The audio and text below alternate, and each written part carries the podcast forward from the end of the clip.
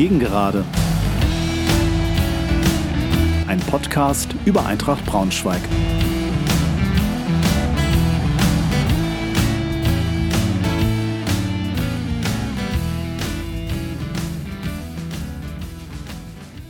Hallo und herzlich willkommen zur neuen Folge meines Podcasts. Ich freue mich sehr, dass ihr wieder dabei seid.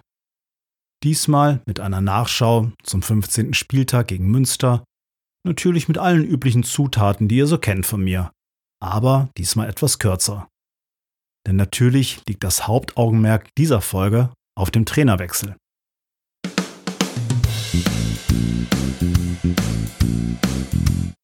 Ich berichte also über das Spiel gegen Münster, gehe hierbei zunächst auf die Ausgangssituation ein, stelle euch die Aufstellung vor, berichte über die erste und die zweite Halbzeit, fasse das Ganze einmal zusammen und versuche mich an einer Analyse.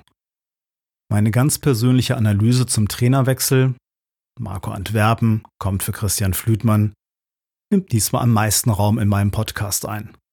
Anschließend spreche ich wie gewohnt über das, was mich nachdenklich stimmt, aber auch was mich hoffnungsfroh stimmt. Der Tribünentrainer schweigt für heute. Am Ende gibt es wie gewohnt einen Ausblick auf das nächste Spiel.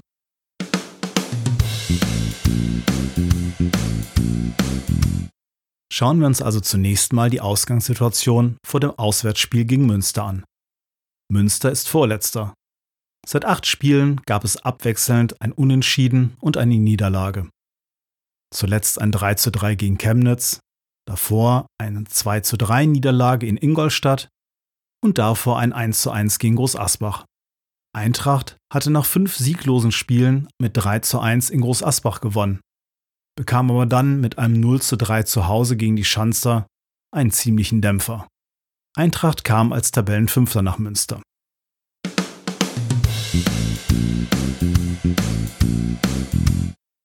Schauen wir uns als nächstes dann mal die Aufstellung an. Flütmann wechselte das System von einem 4-2-3-1 gegen die Schanzer auf ein 3-2-3-2.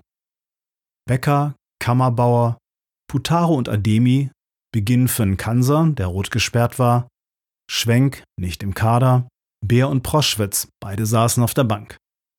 Jasi verletzte sich dann noch beim Aufwärmen, sodass es für Bangso zu seinem Profidebüt kam.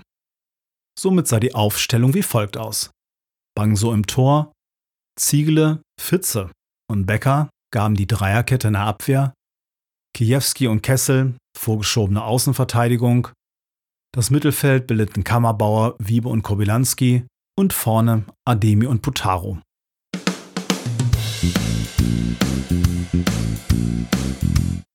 Dann also hinein in die erste Halbzeit gegen Münster. Gleich in der ersten Minute gab es die erste Chance für Münster.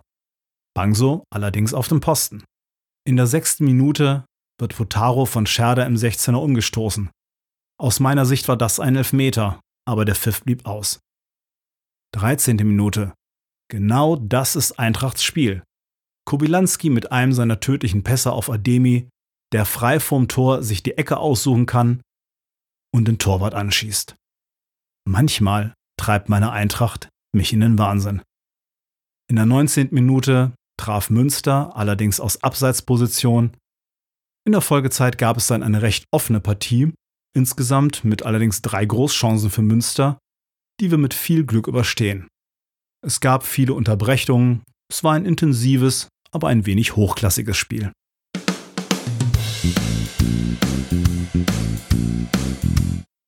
In der zweiten Halbzeit ersetzte in der 56. Minute Otto den schwachen Kammerbauer. In der 57. Minute dann das Traumtor von Kessel. Eine Flanke von links wird von Münster mit dem Kopf zu kurz geklärt Kessel nimmt das Ding Volley und nagelt das Ding in den Kasten. Saugeiler Treffer. Bär kommt im Anschluss für den erneut wenig überzeugenden Kobylanski, was das Spiel allerdings nicht viel besser macht. Eintracht kann sich nicht mehr befreien. Von Münster gibt es einen Dauerdruck. Und obwohl sich Eintracht mit allen Kräften wehrt, kommt es dann so, wie es wohl kommen musste. In der 87. Minute der, geben wir es ruhig zu, hochverdiente Ausgleich für Münster. Ein langer Ball rutscht dann doch mal durch und Merschel tunnelt den ansonsten guten Bank so. Ausgleich 1 zu 1.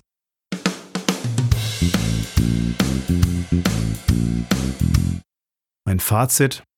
In der ersten Hälfte gab es bereits eine latente Überlegenheit von Münster, die in der zweiten Halbzeit dann drückend überlegen werden. Traumtor von Kessel ist eher ein Zufallsprodukt gewesen, egal wie schön es war. Insgesamt ein schwaches Spiel der Eintracht.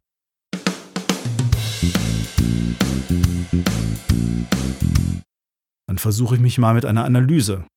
In der ersten Halbzeit war auf dem tiefen Boden von Anfang an ein Kampfspiel zu sehen.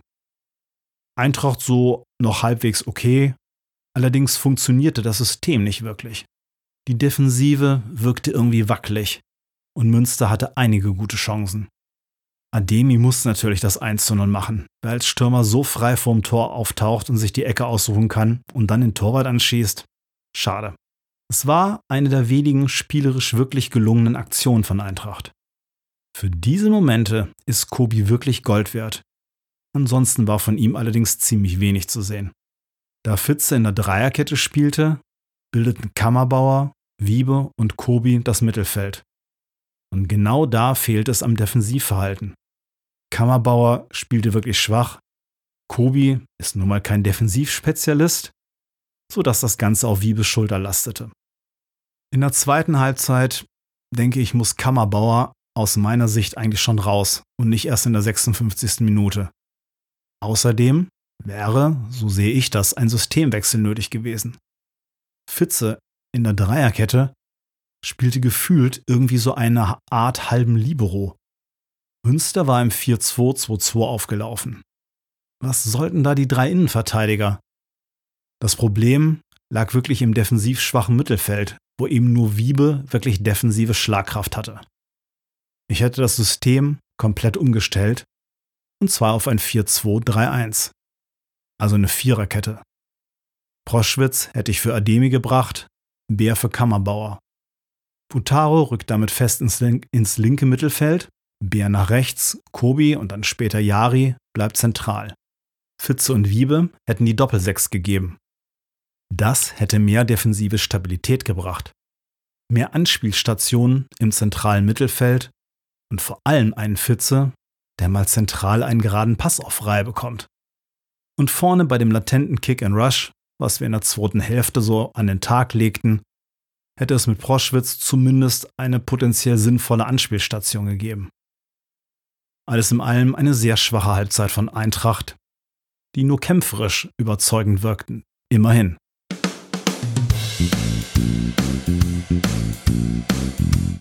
Einzige Lichtblick, Torwart Bangso mit einem wirklich guten Profidebüt. Ein bisschen unglücklich beim Tor, wo ihm der Ball durch die Hosenträger rutscht, aber kein Vorwurf an ihn, den Fehler begehen eigentlich seine Vorderleute.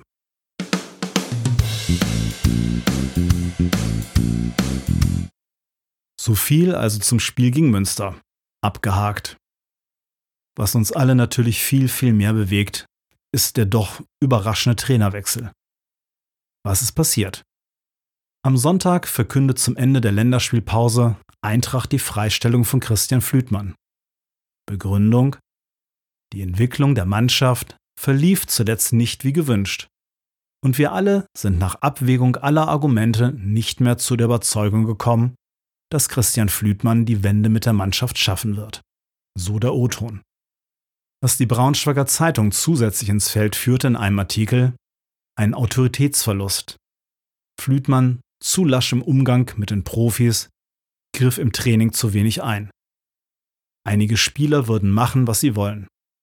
Die Leistung im Training wären schwächer geworden, was zeitversetzt im Spiel angekommen wäre. Und Flütmann traue sich nicht, die Spieler hart anzugehen. Vollmann habe schon vor Wochen bemängelt, dass es Phasen im Spiel gäbe, in denen wir keine Antwort hätten. Flütmann, so die BZ, wirkte zunehmend ratlos. Eine Marschroute, einen Plan, wie er die sportliche Talfahrt der Mannschaft beenden und den Umschwung herbeiführen wolle, schien der Trainer nicht präsentieren zu können. Das Konzept hätte er nach Informationen der BZ nach dem Testspiel gegen Bielefeld präsentieren sollen.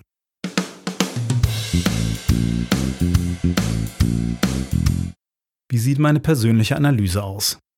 Es gab zunächst mal ein Missverhältnis zu Saisonbeginn. Ein erfahrener Trainer, der zudem offenbar ein eher harter Hund war, nämlich André Schubert, stellte einen Kader aus erfahrenen Spielern zusammen, die teilweise auch nicht unbedingt die pflegeleichtesten zu sein schienen. Proschwitz als Legionär, Kobylanski mit dem Ruf, latent eine Diva zu sein. Der Kader war klar mit Fokus Aufstieg zusammengestellt, egal was die Verantwortlichen sagen. So betonte Jacobi, dass das finanzielle Angebot zu denen aus der zweiten Liga konkurrenzfähig gewesen sei. Zudem wurde die Geschäftsstelle ausgedünnt, um mehr Geld für den Kader übrig zu haben. Auf jeden Fall musste Flütmann nach Schuberts unerwarteten Weggang als unerfahrener Trainer, vorher Co-Trainer in der Premier League gewesen, ein halbes Jahr Co-Trainer unter André Schubert bei der Eintracht, ganz offensichtlich hohe Erwartungen erfüllen.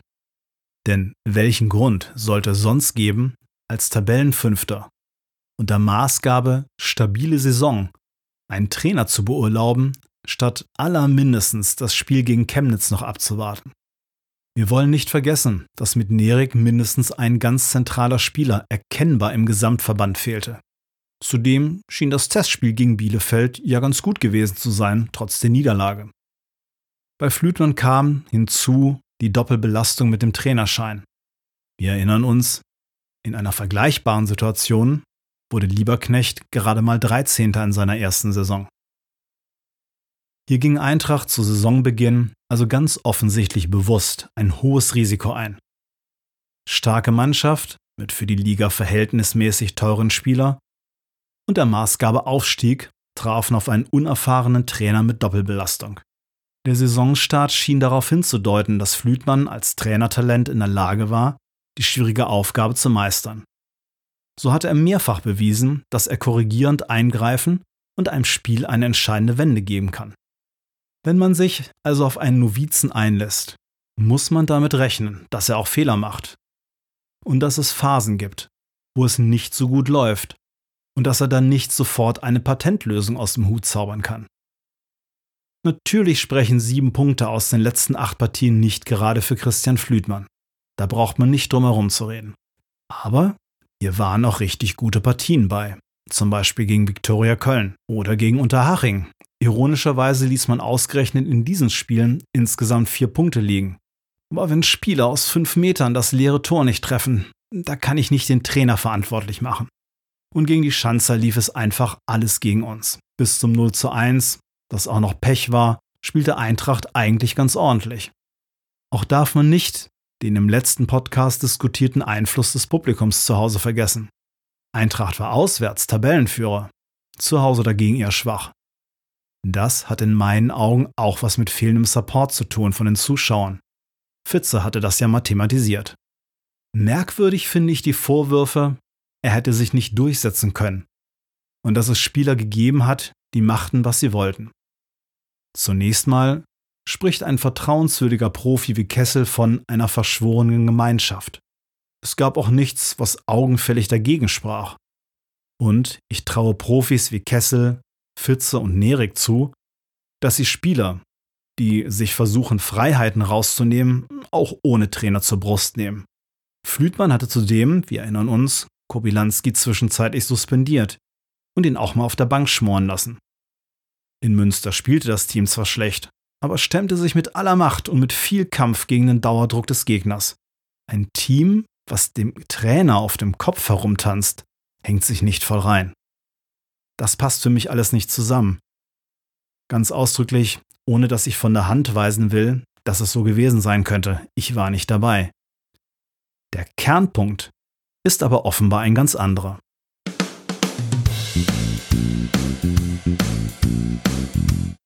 Wenn man Vollmann auf der Pressekonferenz zur Vorstellung von Marco Antwerpen aufmerksam zugehört hat, dann habe ich nicht den Eindruck, dass er besonders glücklich mit der Situation war. Er drückte sich doch sehr vorsichtig aus. Mir scheint es, dass es hier eher um eine Korrektur der Entscheidung aus dem Sommer geht, als darum, dass Flütmann ein echtes Versagen unterstellt wird. Nochmal, bei einem Neuling muss man damit rechnen, dass Fehler passieren und dass die Korrektur von Fehlentwicklung etwas mehr Zeit braucht als bei einem erfahrenen Trainer. Es wurde im Sommer mit der beschriebenen Konstellation eine risikoreiche Situation geschaffen. Teurer Kader, unerfahrener Trainer, aber Zielaufstieg. Ich weiß nicht, inwiefern Vollmann bereits die damalige Entscheidung 100% mitgetragen hat, also die Entscheidung für Flütmann. Wir erinnern uns, Flütmann als Chefcoach und Vollmann als Sportdirektor wurden zeitgleich vorgestellt. Eventuell nimmt er die erstmögliche Gelegenheit wahr, eine Korrektur einer Situation, die ihm persönlich nicht behagt, in seinem Sinne vorzunehmen. Und er weiß damit, dass Flütmann das Opfer einer Fehlentscheidung aus dem Sommer ist. Statt gleich einen erfahrenen Trainer zu holen, einem Trainer-Novizen mit Doppelbelastung das Vertrauen zu schenken. Ich glaube, dass solide Saison auch mit Flütmann möglich gewesen wäre. Zumindest war jetzt nicht akuter Handlungsbedarf. Es zeigten sich auch die allermeisten überrascht von dieser Entscheidung. Warum Vollmann aber jetzt weiter nicht offensiv zugibt, dass das Ziel natürlich Aufstieg lautet und man allein aus diesem Grund schnell einen erfahrenen Trainer braucht, damit nicht zu viele Punkte liegen gelassen werden, finde ich nicht nachvollziehbar. Vollmann geht ein hohes Risiko ein. Aber es gibt gute Gründe, dass seine Rechnung aufgehen könnte. Der Grund liegt in der Verpflichtung des neuen Trainers.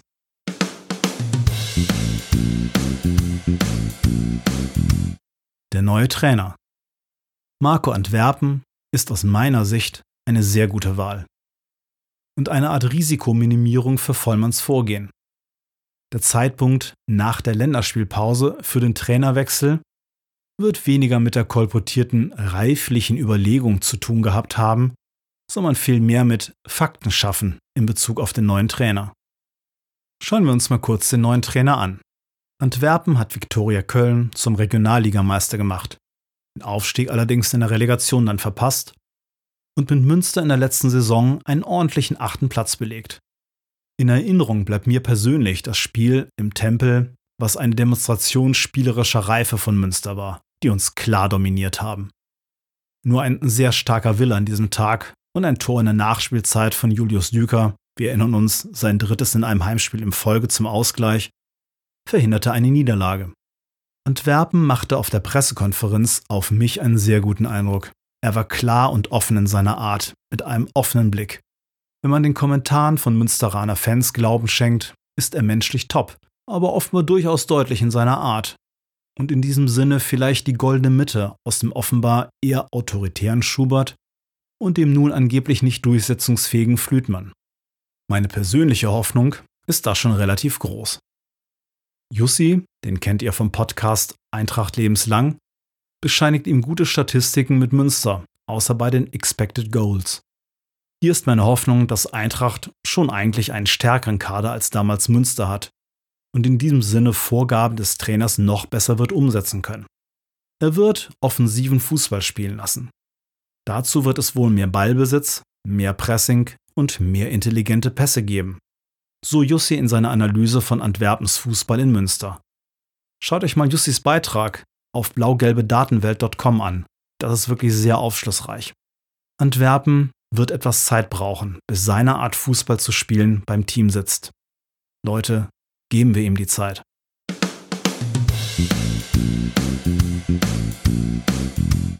Was mich nachdenklich stimmt, warum sich Eintracht nicht offensiv zum Zielaufstieg bekennt. Das würde den Trainerwechsel ein Stück weit verständlicher machen.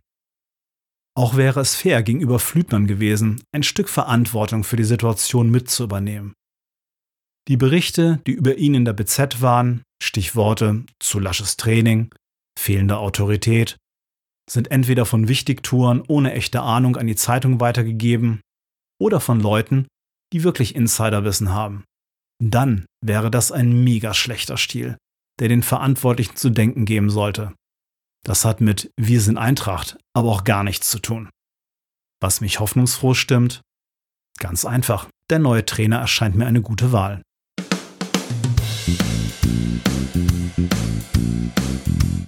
Zum Abschluss noch kurz ein Ausblick auf das nächste Spiel. Mit Chemnitz kommt der aktuelle Tabellen 17. an die Hamburger Straße. Die haben aber gerade einen kleinen Lauf, haben seit fünf Spielen nicht verloren, zwei Siege, drei Unentschieden stehen da zu Buche. In den letzten Spielen gab es ein 0 zu 0 gegen Würzburg und davor ein 3 zu 3 in Münster, wobei Chemnitz dort eine dreimalige Führung verspielte. Der torgefährlichste Spieler ist Philipp Hosiner mit vier Toren.